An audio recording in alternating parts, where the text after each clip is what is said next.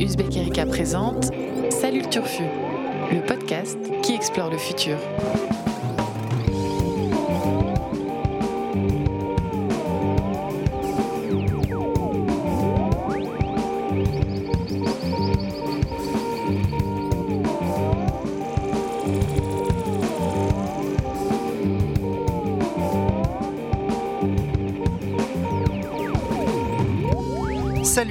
Salut à tous et surtout salut le Turfu, le podcast de l'actualité du futur qui est lu, qui est vu, qui est entendu par la rédaction d'Uzbek Erika. Alors oui, je sais, on a fait notre rentrée dans vos oreilles seulement fin septembre, alors que les douces canicules estivales ont laissé place à la grisaille pluvieuse. C'est un peu tardif, et en tout cas, c'est un peu tardif si on en croit les quelques fidèles auditrices et auditeurs qui, ces derniers jours, sont venus aux nouvelles à coups de très gentils messages pour savoir si leur podcast favori allait bientôt revenir. Qu'ils se rassurent, cette fois la rédaction d'Uzbek Erika est bel et bien de retour derrière le mic, et ce long silence n'était pas dû à un excès de glandouille, mais bien à de terribles tempêtes de cerveau pour vous concocter une nouvelle saison de podcast plus dense, plus variée, teasing, teasing, je n'en dis pas plus pour le moment, vous allez découvrir ça petit à petit au cours des prochaines semaines. Trêve de blabla, revenons à nos moutons, ou plutôt à nos moutons électriques, puisque pour ce premier podcast de la rentrée, la rédaction d'Uzbek Erika s'est penchée sur l'actualité culturelle du futur. Alors on va pas parler de Philippe Cadic et de ses moutons électriques aujourd'hui. Désolé pour les, les Dickiens, hein, comme on les appelle, les, les fans de Philippe Cadic. Euh, D'ailleurs, une fois n'est pas coutume, on ne parlera pas du tout de littérature aujourd'hui, pas seulement de Cadic, mais pas du tout de fiction et de roman. C'est comme ça. Et ouais, on a déjà fait tout un dossier euh, cet été dans notre magazine sur le sujet. D'ailleurs, vous pouvez encore le trouver en kiosque ou sur notre site pour ceux qui l'ont pas encore lu. Donc, pas de littérature au programme. Aujourd'hui, le menu, il est simple. Quatre chapitres, du cinéma, de la bande dessinée, des séries et des expos, des expositions. Petit rappel des règles du jeu euh, de cet épisode. Pour chacun des formats dont je viens de parler, on vous a préparé un duel entre deux fines lames journalistiques. Chacun des duellistes aura 30 secondes pour pitcher, et oui, pitcher en mode start-up, l'œuvre de son choix, et une minute pour nous donner quelques bonnes raisons de ne surtout pas passer à côté de cette œuvre. Pareil pour son adversaire, et c'est une tierce personne de la rédaction, dont on s'est assuré au préalable qu'elle n'a pas lu ni vu les œuvres en question, qui rendra son verdict pour nous dire laquelle des deux œuvres le tente ou la tente le plus. Tout ça, évidemment, en toute objectivité, sans aucun présupposé idéologique. Vous nous connaissez un petit peu maintenant. Attention quand même, hein, tous ces verdicts n'ont aucune valeur, si ce n'est de vous donner envie d'aller vous-même en salle, en librairie ou dans les musées pour explorer le futur et vous forger votre propre opinion. Alors, est-ce que vous êtes prêts? Je me tourne vers la rédaction du Zbek Erika. Annabelle, Ouais. Annabelle Laurent qui est autour de la table. Vincent Louquet qui est autour de la table. Je dirais chaud patate. Chaud patate. Tout à fait. Romane Munier également autour. de la Toujours motivé. Bon, super. Eh bien, Annabelle, Romane, Vincent et moi-même, j'ai envie de dire, euh, je suis prêt aussi. Très Sachez-le. Donc, on va commencer tout de suite. Allez, bam, c'est parti. Euh, 7e art cinéma avec un duel d'une actualité brûlante entre deux films qui viennent tout juste de sortir en salle. Ad Astra, le nouveau long métrage de James Gray avec Brad Pitt et plein de fusées dedans. Et puis Bacurau, un film d'anticipation brésilien de Kleber Mendonça Filho et Juliano Dornel. Je sais pas si je l'ai bien dit, mais j'ai essayé. On sent le plaisir quand tu le dis en tout cas. Ouais, c'est mon petit kiff, les accents brésiliens, entre autres. Vincent, je te laisse la main. Tu vas nous parler donc du nouveau James Gray. Attention, euh, top, c'est parti. Alors, dans un futur proche, Rock McBride est un astronaute qui vit dans l'ombre de son père disparu, lui-même astronaute pionnier qui dirigea le premier équipage humain à atteindre la lointaine Neptune. Mais lorsque de puissantes vagues d'antimatière provenant de Neptune menacent de ravager la Terre, on soupçonne cet équipage d'être encore vivant et d'être à l'origine de la menace. Ron McBride va donc entreprendre un long périple à travers le système solaire pour retrouver son père et tenter d'empêcher la catastrophe. Très très beau timing. Bravo, 30 secondes. C'était dense, Je suis mais dans le- c'était Je intense. suis dans les temps. Alors pourquoi il faut aller voir ce film? Eh bien d'abord parce que Brad Pitt. Alors non, je suis pas une groupie, hein, mais la prestation de l'acteur est remarquable. Le film est centré de A à Z sur son personnage, souvent seul, souvent en gros plan, peut-être un peu trop même, mais Brad Pitt a le mérite de ne jamais surjouer et d'incarner un Roy McBride tout en finesse. Mais surtout, plus que l'intrigue très oedipienne et sans grande originalité, allez voir Ad Astra pour ses images éblouissantes et ses plans grandioses. Si vous aviez été bluffé par le gigantisme du trou noir dans Interstellar, vous allez adorer les panoramas planétaires du film de James Gray. De vastes plaines Far West futuriste sur la Lune, au long couloir monochrome sur la colonie martienne, qui rappelle un peu l'esthétique de Blade Runner 2049, on se laisse porter avec plaisir par le rythme lent et contemplatif d'Ad Astra.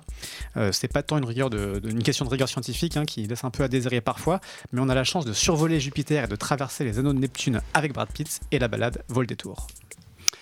Pas mal. Pas mal du tout. Assez convaincant, je dois, je dois avouer. tu pars avec je- moi vers Neptune Je sais Blaise pas, Ouais. c'est moi l'arbitre, donc je veux pas non plus trop, j'ai- j'ai trop en dire de- sur, euh, ouais. sur euh, mon opinion. En tout cas, je t'ai euh, écouté euh, attentivement. C'est maintenant Annabelle qui va nous, qui a profité, je crois, d'une projection presse en tant que journaliste Ah, pour aller voir euh, dénonces comme ça. là. Bacurao en Bah oui, ça avant-première. sort mercredi.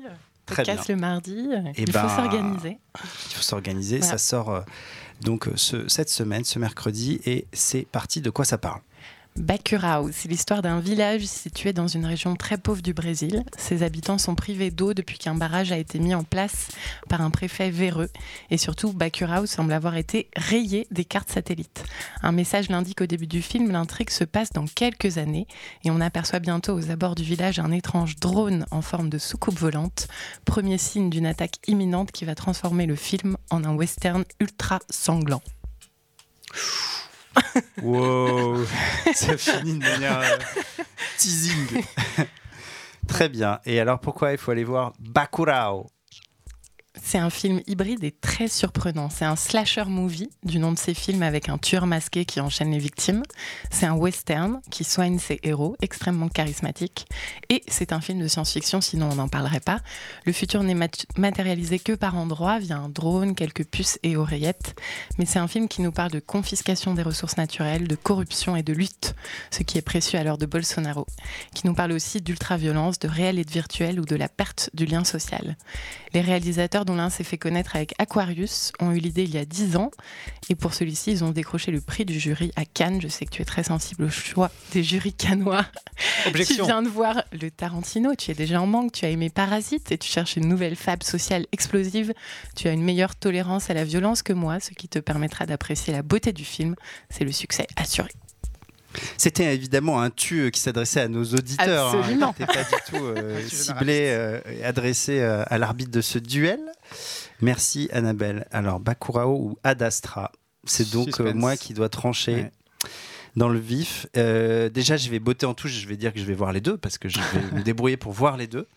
Mais je vais choisir, attention suspense, Bacurao. Ah, Pourquoi? Pour deux raisons. Alors, une que tu as évoquée. Je, je me suis tapé 2h45 de Brad Pitt euh, il n'y a pas longtemps avec Il était une fois à Hollywood, l'excellent euh, film de vrai qu'il y a un Tarantino. risque de surdose. ouais, de- Et Pitt, oui, et en fait, voir euh, Brad Pitt en home de notre site, sur toutes les affiches, partout dans le métro, ça m'a un petit peu, ça m'a un petit peu écœuré de Brad Pitt. Voilà, donc j'attendrai peut-être un petit peu pour voir Ad Astra. J'entends l'argument. Et donc c'est totalement subjectif comme argument. Et l'autre, c'est que j'aime bien les westerns. Euh, voilà, je, je suis friand, sachez-le, de, de westerns. je vous conseille d'ailleurs la série Deadwood qui est J'avais pourtant qui- noté le- l'expression western futuriste dans ma présentation aussi. sur- Tout à fait. Mais Je- ça n'a Ouais. pas suffi. ouais. Je l'ai entendu, mais ça a l'air euh, moins collé au Moins code crédible. du western que Bakurao. Donc voilà, j'essaie de trouver des arguments un peu, un peu superficiels, mais je tranche en faveur de Bakurao. Et c'est ultra violent, hein, je précise pour nos auditeurs et auditrices. euh, S'il y a des, des âmes sensibles, c'est assez vénère. C'est très très trash. Ok, donc il Voilà. faut, faut Il y a du prendre sang, euh, quoi. son Faut sac être- à vomi, quoi. Ouais, non, faut être euh, d'humeur, quoi. Voilà. D'humeur euh, super trash. mais les gens étaient réjouis à la, à la sortie du film, donc ça avait l'air de leur aller tout à fait. Donc euh, voilà, c'est une question de goût, mais si vous êtes, vous avez un peu de mal, euh, Mais violent type Tarantino ou type réaliste euh, trash? Tarantino, ouais, ouais. Ouais. Mm. Bon. C'est un Violent, petit- rigolo, quoi. Petit mélange Tarantino, Westworld. euh, Ouais. Il y a du. Et ça peu- name drop, et ça name Bah drop. oui. Ouais, ça name drop. Non, non, mais avertissement, Allez, franchement. Voilà. Bakurao vainqueur. On passe à la deuxième partie de notre euh, rendez-vous Culture Fu euh, avec la bande dessinée. Et oui, c'est pas tout, à chaque fois euh, qu'on parle de bande Ouais. dessinée, mais il y a une grosse rentrée bande dessinée euh, du côté du futur avec euh, deux euh, épisodes qu'on a, deux albums qu'on a choisi d'évoquer aujourd'hui. Le premier s'appelle Humain. Il est l'œuvre de Diego Agrimbao et Lucas Varela, un binôme d'auteurs argentins. Mon accent argentin est beaucoup moins bien. Enfin, espagnol, Beaucoup trop italien. Beaucoup ouais. moins bien, ouais, beaucoup trop italien, complètement foiré par rapport au brésilien. Et l'autre album, c'est Préférence Système euh, du français Hugo Bienvenu, euh, duel qui va être arbitré par son éminence, donc Annabelle Laurent, qui sort d'un- d'une victoire hein, pendant ce, ce premier Ah oui, épisode. après, oui, oui. Donc, ah, euh, merde. ouais, non, non, c'est pas le moment de se détendre, il faut écouter attentivement. Et voilà, c'est moi qui vous présenterai euh, Hu- Hugo Bienvenu et son album Préférence. Et on commence tout de suite donc avec Roman pour l'album Humain. Alors BD L'humain, elle nous plonge dans l'année 500 000. L'humanité a disparu depuis des milliers d'années sur Terre. Et on a deux scientifiques, Robert et June, qui sont mariés, qui sont restés en observation en orbite autour de la Terre jusqu'à ce qu'elle redevienne habitable. Et un jour, lorsqu'ils décident d'y retourner avec une équipe de robots très intelligents, ils se retrouvent séparés. Il y en a un qui crache à un autre endroit. Et donc Robert va tout faire pour retrouver sa femme à travers les forêts peuplées de créatures grotesques et de primates étranges. Chaud. Joli pitch. Sur le gong. Sur le gong, parfait. Alors pourquoi il faut aller euh, en l'an 500 000 pour, euh, pour lire cet Découvrir album cette BD. Hmm. Alors d'abord parce que cette BD, elle semble vouloir réinventer Adam et Ève. En fait, on, a on donne l'opportunité à deux personnages principaux que sont Robert et son robot intelligent Alpha de réfléchir sur leur présence dans ce nouvel écosystème. En fait, la Terre a commencé un nouveau cycle sans humains, euh, avec des primates qui sont intelligents mais qui ont gardé un habitat arboricole. Toute trace humaine semble avoir été complètement effacée. Alors, est-ce que ces deux scientifiques vont vraiment savoir recommencer sans renouveler les erreurs du passé? C'est la question. En tout cas, la BD se lit facilement, elle est drôle, elle est pinçante.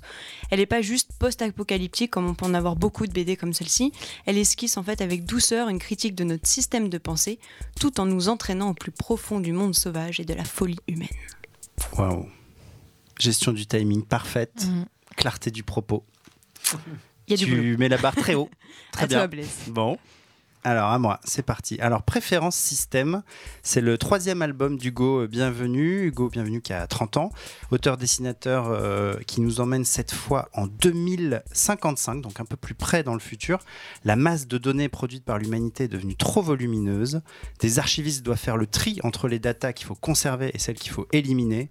Et Yves, l'un d'entre eux, sauvegarde clandestinement certaines informations dans la mémoire de Mickey, son robot domestique. Mais son robot domestique porte littéralement le bébé d'Yves et de son épouse. Il y a un truc surnaturel sur la gestion du timing là. Tout le Ouais. monde. euh, C'est un peu, on un est peu très magique. Alors, on, on- faut avouer quand même qu'on a 7, chronos sous les yeux. Enfin, il y a beaucoup de smartphones. Il n'y en a qu'un qui tourne, mais, mais oui, oui, on triche un peu quand même. On fait pas ça au feeling, quoi. Il faut un peu être honnête. Mais quand même, Euh, c'est quand même une belle prestation. c'est pour l'instant, oui. Bien, ouais. Pour l'instant. Mais c'est là que ça va déborder. C'est quand je vais devoir justifier pourquoi il faut voir préférence système. Pourquoi C'est parti. Alors, déjà, préférence système, oubliez ce titre euh, à la mort moelleux. Clairement, le titre le moins sexy de l'histoire de la bande dessinée, préférence système. Laissez-vous euh, tenter plutôt par la promesse de la couverture de l'album qui nous montre Mickey, ce superbe nanny bot qui caresse son ventre transparent dans lequel il porte le bébé du couple d'humains pour lequel il travaille. La GPA par les machines, fallait y penser. Hugo, bienvenue, l'a fait. C'est pas du tout politique, c'est juste une trouvaille scénaristique assez géniale. Il tombe jamais dans les clichés habituels sur la relation homme-machine. Et en fait, cet album, c'est l'histoire d'un robot qui va malgré lui sauver la beauté de l'humanité. Tout simplement, je vous laisse découvrir ce qui met lui derrière le terme beauté de l'humanité. C'est très pédago, toujours très pédago sur la, la partie un peu machine et robot. Il cultive une veine esthétique un peu rétro avec euh, des combinaisons moulantes colorées, euh, des grosses lunettes futuristes. C'est un peu 70s. On pense à SOS Bonheur, à des BD comme ça dans le- dans l'esthétique. Et puis il a des citations géniales sur le futur, comme cette dernière citation. Nous sommes construits par les histoires et nous serons effacés par les données. Joli. Bon timing aussi. Ouais. Un peu post-gong quand même pour le dernier mot, Mais il y avait encore le gong qui passe. résonnait, ça, ça Ouais. passe. Alors, Anna, Verdict. Je sais pas. J'ai bien envie. tu euh, tu oublies pas ce qui s'est passé au... il y a quelques minutes quand même sur le verdict Quelle cette du, influence, du euh, précédent. Totalement C'est malhonnête. C'est malhonnête. Euh, déjà, par rapport à ce que tu dis sur les, le titre pourri, je dois dire que celui de la BD de Roman est également Bien pourri. Donc, vrai. que, que C'est pas très imaginatif. chez Humain les BD humain. C'est la catégorie BD Ouais, à c'est titre pourri. Ouais. Donc euh, voilà, qui ne va pas m'aider à trancher. Certes. Euh, ensuite, euh, le pitch de cette histoire de données euh, me fait un peu penser à Enki Bilal, avec son histoire de bug. C'est mieux. c'est plus original. Du coup, je me dirais, j'ai peut-être mal, envie de lire euh, quelque chose de différent, mais cette histoire de Nanny Bot, c'est ça? Ouais, le nanny-bot, Mickey, il est très très beau et très touchant. Ouais, Il communique avec les oiseaux en disant cuit-cuit, c'est trop bien. ça m'intrigue T'as quand même beaucoup des en arguments en, fait. plus qui sont un petit peu hors, Ouais. hors délai là. Et je profite J'ai pas le temps Ouais, de défendre mon J'ai statut pas- d'animation. J'ai pas entendu. Euh, en fait, je suis très intriguée. Donc, euh, je crois que je vais choisir préférence système pour ça. Euh, mais je vais quand même lire l'autre. Donc, euh, voilà. On est vraiment Bah, des arbitres un peu euh, mous. C'est un arbitrage, voilà, c'est Voilà. entendu. Donc, Très bien, euh, préférence système. bot, mais Alors, je vais être honnête, lisez les deux. Moi, j'ai lu aussi euh, la BD des Argentins, que je trouve pas du tout drôle. Alors, je suis très surprise. J'aimerais Ah ouais que tu Ah m'expliques aussi. euh, Ah, moi j'ai trouvé des petits passages assez rigolos entre les robots qui savent pas comment ils s'appellent. c'est surtout enfin- très très glauque quand même. Enfin, ça va très Oui. loin dans le glauquissime, quoi. Mais Roman Mais- a un humour glauque en fait, c'est pour ça. Ouais. Non, c'est c'est c'est gratiné. euh, tu aussi, savais que tu m'avais euh, en arbitre et du coup. Ouais, il fallait que je place le mot humour, cynisme, et du coup, euh, je les ai tous mis, ça a pas C'est marché. pas que post-apocalyptique. Oui. Ouais, voilà. Mais en fait, ça, n'a l'est, pas c'est ça. Bah, ça l'est forcément, mais Ouais. euh, c'est pas le propos. Deux albums à lire, euh, 2055 et, l'an 500 000, voilà, tout simplement. Pourquoi pas le futur euh, proche, le C'est futur euh, très très lointain. Alors là, maintenant, c'est le troisième chapitre. Et Oh oui, et c'est l'heure des séries. Ah. Ah oui. Et oui, Série Mania, c'est maintenant. Troisième chapitre de ce podcast, avec en perspective un duel totalement improbable entre une fiction française d'anticipation politique de Canal+, Les Sauvages, avec Roche Dizem dans le premier rôle, et de l'autre côté, la troisième saison, en attendant la quatrième, d'un grand classique du space opéra, The Expense. Donc euh, là, on est vraiment aux, aux antipodes. Ouais. Donc euh, bon courage, euh, cher euh, chambellan, grand chambellan Vincent Louquez C'est moi, tout à fait. grand arbitre de ce duel What the fuck. Et c'est Annabelle qui va commencer en nous parlant donc des sauvages. Ider Chaouch s'apprête à être le premier président français d'origine algérienne. Sa campagne a été dirigée par sa fille Jasmine, qui est en couple avec l'acteur star d'une série à succès, Fouad Nérouche. Le jour de l'élection, Fouad Nérouche laisse son petit cousin s'approcher du président et le petit cousin tire sur le président. Tout indique que le frère de Fouad, en prison pour appel à la haine, est impliqué. Fouad rejoint alors sa famille dans la cité de Saint-Étienne où il a grandi et décide d'y jouer l'infiltré. 13-3 secondes si tu C'est veux. déjà intriguant. Ouais. Vous avez compris ou pas Fouad est au cœur de l'intrigue. Cool Alors, pourquoi il faut voir les sauvages? Alors, déjà parce qu'on n'a pas tous les jours l'occasion de voir une série française sous forme de thriller d'anticipation politique. Ça aurait pu être raté, bien sûr, mais ça ne l'est pas. L'anticipation permet d'interroger les représentations, celles qu'on peut avoir sur un président d'abord. On pense à David Palmer, le président noir élu dans 24 heures chrono, six ans avant Barack Obama. La série nous parle surtout de l'identité franco-algérienne au travers du destin des deux frères, Fouad l'acteur et son frère, pour qui les musulmans sont en France victimes de racisme d'État. La série est adaptée des romans de Sabri Louata, qui s'est associée à Rebecca Zlotowski pour ses six épisodes. J'en ai vu la moitié. Assez pour voir se déployer une fresque familiale et politique vraiment haletante et portée par de bons comédiens et pas seulement Roche Dizem, le, président. C'est une belle série canal. Il faudra voir si elle se mesure avec le temps à Baron Noir ou au Bureau des légendes, le fameux BDL dont la saison 5 n'arrive qu'en 2020. Donc tu as Mm. tout le temps pour les sauvages. Très bien. Parfait, très clair.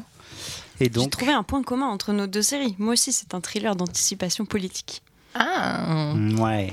Alors vas-y, Ça essaie de- Ouais. Ça n'a pas, pas convaincu. Alors The Expense by euh, Roman Munier, c'est parti. Alors, c'est une série qui a été rachetée par Amazon Prime à la plateforme Sci-Fi il y a un an. Donc la série The Expense va s'offrir une saison 4 le 13 décembre. C'est pourquoi on en parle un petit peu aujourd'hui. On est un peu en décalé.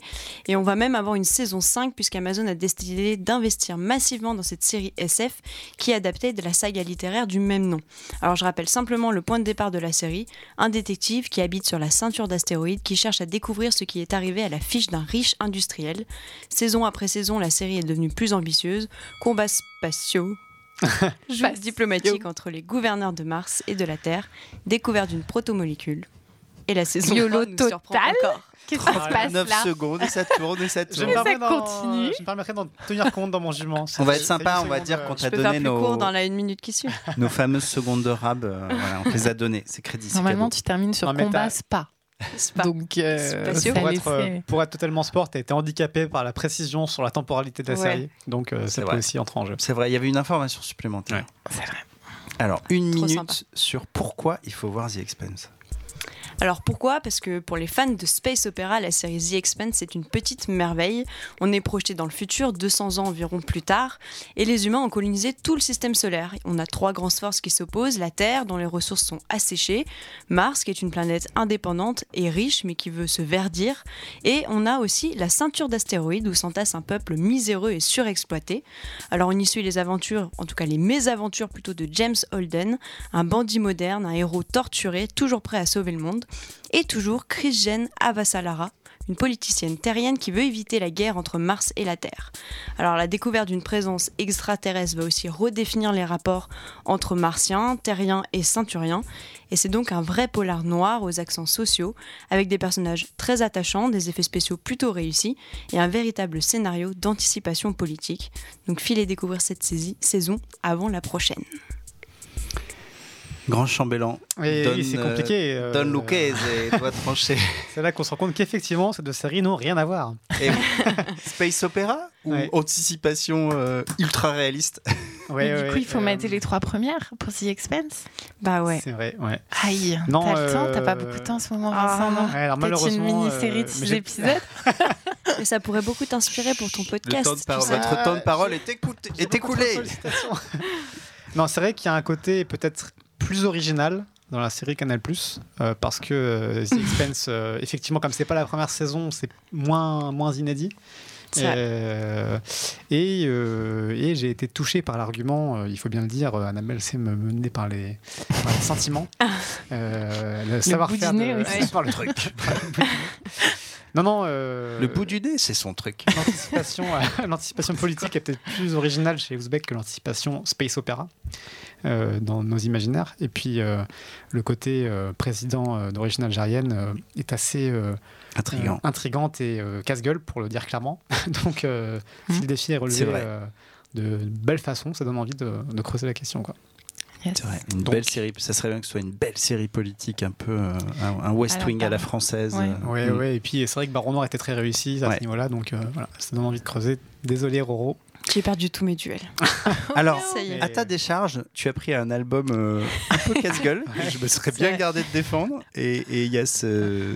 Le J'aime fait les de défendre une saison 3, quoi. Bah, c'est ça, c'est que j'avais vu la saison Ouais. 1, moi, de The Expense, et du coup, euh, la motivation pour voir la suite n'est pas. Ah, tu t'es arrêté à la première saison. Oh là Ouais, là ouais, là ouais, là. voilà. C'est là qu'on découvre hein, qu'il y a Ah des failles dans nos règlements. J'avais C'est déjà été un petit histoire. peu. euh, ouais. Oh là là là là. Mais bon, Influencé. Je crois qu'il faut passer euh, au dernier chapitre de notre podcast. Déjà, Euh, on va parler un peu euh, exposition avec un duel euh, assez, encore une fois, assez improbable et difficile à arbitrer. Euh, Roman, tu vas pouvoir te venger euh, Ouais. de, ces, euh, de ces échecs euh, en- ouais, en- te- dans le rôle d'arbitre, puisque c'est toi qui vas arbitrer ce duel d'expo, qui va opposer donc d'un côté l'exposition scientifiction que j'ai eu la chance de voir il y a quelques heures, organisée aux Arts et Métiers pour en hommage à l'univers souvent fantastique et science-fictionnel des héros de BD Blake et Mortimer. Et puis de l'autre côté, l'exposition Nous les arbres, qui a fait beaucoup parler d'elle, à découvrir euh, jusqu'en novembre, je crois.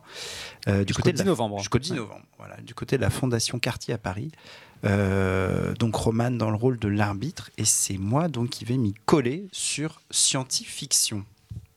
Alors il faut aller voir euh, Scientifiction, euh, qui est une expo qui fait dialoguer donc la BD Blake et Mortimer, fameuse BD du dessinateur belge Edgar P. Jacobs, avec les objets extraordinaires des archives et des collections du musée des arts et métiers, autour d'un même euh, dénominateur commun qui est tout simplement la science. Voilà, donc euh, ce dialogue entre objets et, planches, avec plein de planches inédites, plus d'une centaine, à découvrir donc jusqu'au 5 janvier 2020 aux Arts et Métiers à Paris. Personne ne relève euh, le fait que j'ai fait 30 secondes parfaites, donc je vais le me gong, permettre hein. de le faire. À Paris Ah. Tu as bien. Paris 30 secondes, voilà. Et, alors pourquoi, il- alors euh, pourquoi il- Eh bien pourquoi? Parce que euh, donc il y a plus d'une centaine de planches euh, d'originaux, des storyboards donc de- d'Edgar P. Jacobs euh, qui vont être dévoilées en deux temps en fait jusqu'au début octobre. Il y a une première série de 60 planches et puis elles vont être remplacées par une autre série de 60 planches inédites donc on peut y retourner. Euh, donc on découvre un peu tout l'aspect SF de Blake et Mortimer qui est pas forcément le plus mis en avant et ça a été organisé autour de quatre éléments l'eau, l'air, la terre, le feu. Euh, je cite Edgar P. Jacobs, plus que la SF, c'est l'inexplicable présent qui m'intéresse. Cette zone inexplorée où tant de phénomènes surnaturels ou paranormaux attendent d'être décryptés, comme le furent l'électricité, le magnétisme ou la radioactivité avant eux. Donc euh, Jacobs, on découvre que c'était un inventeur génial aussi qui modélisait ses créations avant de les dessiner et de les figer sur papier, euh, maniaque dans son, dans son travail. Et puis que ses albums ont anticipé plein de crises euh, contemporaines, comme des sujets autour de la manipulation du climat. Et puis il y a plein d'objets incroyables, comme l'ampoule à cathode pour radioscope explorateur, le turbogénérateur de bord d'avion, le taxiphone à pièce de monnaie et le parleur microphonique. Voilà, donc il y a plein de trucs improbables à découvrir dans cette expo. Allez, ça passe, j'accepte. On va tolérer. J'ai un peu débordé. Un poil. Alors, nous, les arbres. Nous, les arbres. Le monde végétal représente plus de 82% de la biomasse terrestre contre 0,01% pour les humains. C'est à partir de ce constat que l'exposition explore les liens qui nous lient à ces arbres omniprésents. On découvre les représentations artistiques des arbres, des œuvres contemporaines occidentales aux œuvres des populations indigènes vivant au cœur des forêts. Les travaux des peintres, architectes, botanistes et photographes sont aussi accompagnés de témoignages d'individus sur les relations intimes qu'ils nouent avec les arbres près de chez eux et de vidéos présentant les dernières avancées scientifiques sur la passionnante intelligence des arbres. Et donc cette expo euh, est d'abord un très beau requiem pour les arbres. On ressent euh, avec force dès la première salle la beauté primitive et essentielle de ces arbres, leur majesté et leur fragilité. Les dessins réalisés par les communautés indigènes comme les Nivaclés ou les Guarani au Paraguay ou les Yanomami au Brésil sont un hommage, presque une accusation, à un recensement d'un patrimoine universel en train de dépérir. Plus près de chez nous, dans un film réalisé par Raymond Depardon et Claudine Nogaret, euh, des Français anonymes livrent de très touchants témoignages sur le rôle de confident, de repère ou tout simplement la tendresse qui relie euh, ces villageois à leurs arbres, à des noyers, des chênes verts, un platane ou un cyprès. La dimension scientifique vaut aussi le détour, toujours en vidéo, avec un chercheur qui nous explique la révolution végétale en cours. On commence à comprendre que les arbres communiquent, ont leur propre dialecte suivant les régions, une sensibilité, une résilience, et qu'ils ont beaucoup à nous apprendre. Car parler des arbres, c'est aussi parler des hommes. Nous ne serions pas grand-chose sans ce maillon essentiel de la vie qui nous a vu naître et qui nous verra sûrement mourir. On ressort avec la conviction, comme disait Brassens, qu'on n'aurait jamais dû nous éloigner de nos arbres. On ressort surtout avec la conviction qu'on va mourir, non? Ah, j'ai, j'ai, j'ai trop, j'ai trop cassé C'est les cinq dernières secondes qui t'ont qui t'ont mis dedans. Alors, Pourtant, j'ai Roman- fait une chute sur Brassens, mais du coup, je l'ai Ouais. un peu, j'ai un peu sabré. C'est Ouais, dommage. tu l'as- tu pré-chuté, quoi. Ouais, Il y a- une double chute. Mais J'aurais, je- j'aurais dû je- la mettre en valeur. Bah, évidemment. J'ai quand même entendu celle sur Brassens. Alors, Roman, arbitre. Eh ben, eh ben, je pense que je suis plus convaincue par euh, l'exposition de Vincent. Désolée, Blaise. Alors, ça n'est pas l'exposition de Vincent. C'est l'exposition à laquelle Vincent a assisté. J'ai mis beaucoup de moi. Cela dit, j'aimerais beaucoup assister à l'exposition de Vincent. Il y aurait beaucoup de trucs bizarres. arbres, Ce serait on des se marrerait bien. Beaucoup de trucs horribles. Euh, bon, alors l'exposition que tu présentes sur les arbres, euh, justement, parce que je trouve que c'est une exposition qui a un angle assez original. Euh, étudier le rapport entre les hommes et les arbres, je trouve ça assez euh, étonnant et assez euh, enrichissant, notamment quand tu dis qu'on peut en apprendre davantage sur les dialectes différents entre les arbres en fonction euh, de leur euh, situation géographique. Je trouve ça assez cool. Ça m'empêche pas d'apprécier aussi euh, l'exposition que tu es allé voir, mais que je trouve un peu plus vue. Pas, pas sous l'angle de la BD, parce que ça c'est un, un peu plus original, mais c'est vrai qu'on prend toujours euh, la science pour la décortiquer à travers euh, des, des loupes différentes. Mm. Et je trouve que là, le- la thématique de Vincent est un peu plus, euh, un peu plus poussée. J'entends. Ah. J'entends. Alors maintenant que j'ai gagné, je me permets un bémol. hein. Ah. Cette, euh, C'est cher. Ce côté scientifique, ça se résume à une vidéo d'un scientifique Ah oui. qui est passionnant, mais on est devant un écran. Survendu. Voilà. J'ai une question euh, sur le film de Raymond Depardon. Ouais. Il est. Il était fait pour l'expo. D'accord. Euh, voilà. Donc tu Ouais. le mates Ouais. tranquillou dans ta petite salle noire. euh, dans une salle très blanche, mais euh, ouais. tout à fait. D'accord. Ouais. Et c'est des... ça a l'air cool. Et Il y a beaucoup de vidéos dans, différentes Mm. dans cette expo, c'est marrant. Est-ce qu'il profite du coup Parce qu'il me semble que la Fondation Quartier, il y a un beau jardin tout autour. Alors, j'y suis allé, il pleuvait, donc Ah. je ne suis pas allé, mais effectivement, dans le jardin, il y a aussi plein de, de- de- Mhm. d'arbres, du coup, et Ouais. avec des QR codes et des Trop trucs beau, qui ce expliquent ce qu'on voit. Ah, c'est Donc ça- des ça arbres avec des QR codes. C'est Hmm. C'est une nouvelle C'est le futur. 21e ça. donc oui, tout à fait, le jardin fait partie de, de l'exposition. Ouais. Ah, cool. Et moi, je profite d'avoir perdu pour dire quand même qu'il faut quand même passer aux arts et métiers, parce que d'abord, c'est un magnifique musée. Et que là, la, la scéno en fait, de l'expo est très belle. Il y a des espèces de petites euh, euh, micro-rideaux, planches de papier. Euh, c'est très obscur en fait, et l'éclairage est incroyable, très tamisé. Et puis en fait, les petites, euh, il y a une soufflerie qui fait euh, balancer les, les feuilles de papier au plafond, ce qui fait que ça fait des ombres. C'est très joli, les- des ombres sur les planches. Et ce musée est toujours incroyable. Ah, il est incroyable. Ouais, ouais. Puis alors, si vous aimez les L'ambiance, boiseries, l'ambiance vieille, vieille bibliothèque, euh, un peu Jules Verne euh, sur les bords, là, Ouais. c'est magnifique. Euh, notre podcast touche presque à sa fin. Et on va, euh, ouais, on va finir en, en s'extirpant un peu de, de l'actualité chaude, mais en restant dans la culture qu'on aime vraiment beaucoup, avec un, un petit euh, tour de table des, des coups de cœur de la rédaction. Je vais demander à chacun d'entre vous de me, me- de me donner juste une petite œuvre bonus euh, une œuvre sur laquelle euh, il a eu un coup de cœur et qui recommanderait à nos, à nos auditrices, nos auditeurs. Pas de duel, hein, c'est juste un petit, un petit coup de cœur, euh, argumentation en deux phrases. euh, et c'est pas forcément estampillé turfu. On commence euh, avec Annabelle? Non, mais J'avais un Tout petit fait. peu oublié cette question bonus, mais je vais vous recommander ma lecture de l'été, euh, qui est un roman qui s'appelle L'art de la joie de Goliarda Sapienza, une italienne, qui a eu une vie assez incroyable, qui n'a pas eu la chance de voir son travail de 10 ans, L'art de la joie, être publié parce que tous les éditeurs l'ont refusé, ils n'en- voulaient Mhm. pas. Et donc ça a été publié après sa mort. En France, c'est les éditions du Tripod qui l'ont publié. Donc, ça raconte l'histoire d'une femme euh, qui est née en 1900, qui va traverser les deux guerres mondiales. Et, euh, et c'est un bouquin assez incroyable, très, très, enfin, très volumineux. Donc, il faut avoir du temps devant soi. Attendez les vacances de la Toussaint. Mm. Mais euh, vraiment très, très beau. Et c'est l'histoire d'une femme libre, en fait. Et, de, li- et de la Sicile euh, qui traverse. euh, euh, ces années qui sont tellement chargées d'histoire, quoi. Donc la lutte contre le fascisme, etc., etc. Enfin, c'est très très riche. Sapienza. Et elle s'appelle Goliarda ou Joliarda. Lucas, tu dis quoi? Joliarda ou Goliarda? Hmm, je n'ai pas envie de me prononcer. Je Ça vais- dépend dans quelle Ouais. province tu. J'ai pas l'orthographe sous les yeux. Je peux pas te- En Sicile ou euh, parce qu'en En en Calabre Sicile. c'est pas pareil. Joliarda Sapienza, l'art de la joie. Voilà. Ok. Vincent. Eh bien, euh, moi non plus, j'avais pas tellement préparé cette question. Et je sais, c'est pour ça Mais, que je la pose. C'était pour euh, garder le mais maximum voilà. de spontanéité. Euh, J'ai quand même vu euh, un documentaire qui n'est pas récent, qui était sorti au cinéma, mais qui est sur Netflix en ce moment, qui Mm. s'appelle Jane, euh, qui parle de Jane Goodale. Ah. Et qui est très bien. euh, qui est, donc, alors, si vous La voyez pas qui primatologue. est cette euh, femme qui est incroyable, c'est donc une primatologue effectivement qui est arrivée. Le film, a- le, le- le grand mérite du film, c'est de montrer énormément d'images d'archives de l'époque, donc années 60, il me semble, où elle est jeune et qu'elle arrive dans cette forêt primaire euh, en Afrique. Ouais. Et donc elle arrive sans diplôme, sans rien, en voyant une petite annonce de un scientifique qui cherchait quelqu'un de très patient et de très et qui n'avait qui n'avait pas de préjugés sur la question, donc qui ne soit pas dans du champ scientifique. Donc elle, sans diplôme, sans bagage, arrive et, et commence à observer les singes. Le but est d'observer les grands singes pour vérifier euh, euh, s'ils ont un comportement culturel ou euh, et, et en fait elle est, elle est c'est vraiment une pionnière qui met qui, est- qui est la première à montrer que les singes euh, ont des tonnes de choses qu'on pensait être le propre de l'homme. Et les images d'archives sont incroyables parce qu'elle elle invente vraiment des protocoles, elle invente comment est-ce qu'on peut se comporter euh, à une époque où en fait la seule façon d'observer les animaux c'était en cage et, et Ouais. dans les eaux. Et elle, pour la Mhm. première fois, elle va les observer dans leur milieu naturel. Mhm. Et les images sont, euh, sont extrêmement touchantes. Euh, on voit des premières avec elle. Elle passe des, des semaines et des semaines accroupie dans les arbres pour, pour se, se faire accepter des, des chimpanzés. Et, euh, et donc cette, cette femme qui est encore aujourd'hui vivante et qui est encore très inspirante, Et qui nous- continue nous- à alerter sur la. continue à alerter.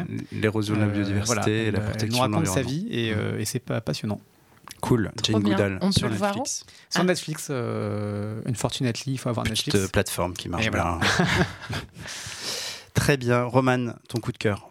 Euh, moi, c'est une série qui est très très récente qui s'appelle Undone, qui a été publiée euh, sur Amazon Prime. Elle a été réalisée par Raphaël Bob Waxberg et Kate Purdy. Et en fait, ce qui fait que cette série, elle, elle est très originale, c'est qu'elle est euh, en animation.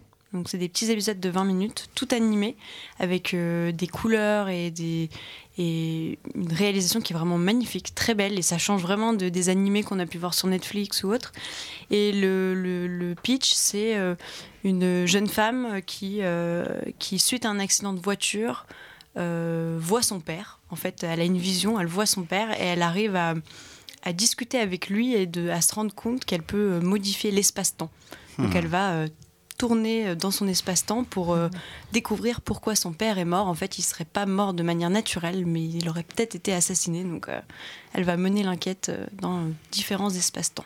Elle va plier le temps. Ça s'appelle Undone, c'est ça C'est ça. Et c'est de l'animation. Sur Amazon Prime. Très bien. Petit instant promo plateforme. C'est ça. Et Ça compense avec Netflix. Amazon Voilà, il fait- Prime. Faut moi, j'ai parle. euh, j'ai euh, pour regarder Fleabag.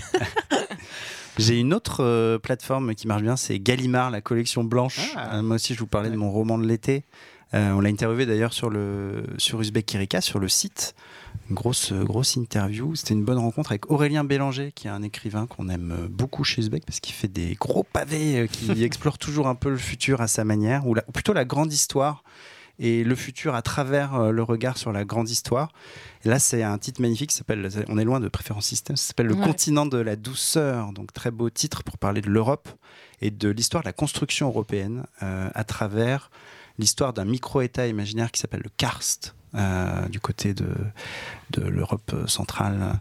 Et en fait, c'est une banquière qui va choisir, qui va découvrir que le vrai pouvoir, finalement, c'est plutôt d'être la princesse d'un micro-État. Et comme elle a, son père vient du Karst, voilà, elle va, elle va changer de vie. Et en fait, il y a une, on suit deux personnages en parallèle. euh, c'est assez extra. C'est toujours, euh, c'est une gros- grosse épopée. hein, c'est un, un pavé, mais je trouve mieux construit que les, les précédents romans de Bélanger. Et on suit vraiment de- deux personnages, dont un euh, euh, qui incarne un peu les années 90 de la construction européenne heureuse, les années un peu Jacques Delors avec les concours euh, de nouvelles utopiques où un, un jeune de chaque pays pouvait aller à Bruxelles dans le plus merveilleux des mondes. Donc c'est aussi un, regard un peu rétro sur, l'Europe pré-référendum constitutionnel de 2005. Mhm. Voilà, et puis euh, ça interroge aussi plein de trucs contemporains sur le populisme, sur euh, la technocratie euh, bruxelloise. Et c'est drôle, et puis il y a un personnage de quasi simili BHL qui est ridicule et, et, et grandiose aussi à sa manière. Donc euh, voilà, lisez-le, c'est vraiment chouette. Le continent de la douceur, c'est Gallimard. Voilà. Et Tout ça- simplement. oui. Ouais, une petite, voilà, une petite maison vénérable. Donc, euh, bah, c'est l'heure de se quitter déjà. C'était cool Oh de non. vous. Ouais, bah ouais. Continue. Déjà. Ouais, on pourrait. Hein, on aimerait bien parler de bouquins et de séries, c'est cool. Euh, merci à tous les quatre. Merci à vous, chers auditeurs, chères auditrices, qui êtes fidèles au poste ou plutôt fidèles à votre smartphone ou votre laptop, enfin le terminal technologique qui vous permet de nous écouter. Continuez d'ailleurs à nous écouter, à nous lire, à réagir, à nous donner des petits commentaires et à très bientôt dans un futur proche. Salut! Música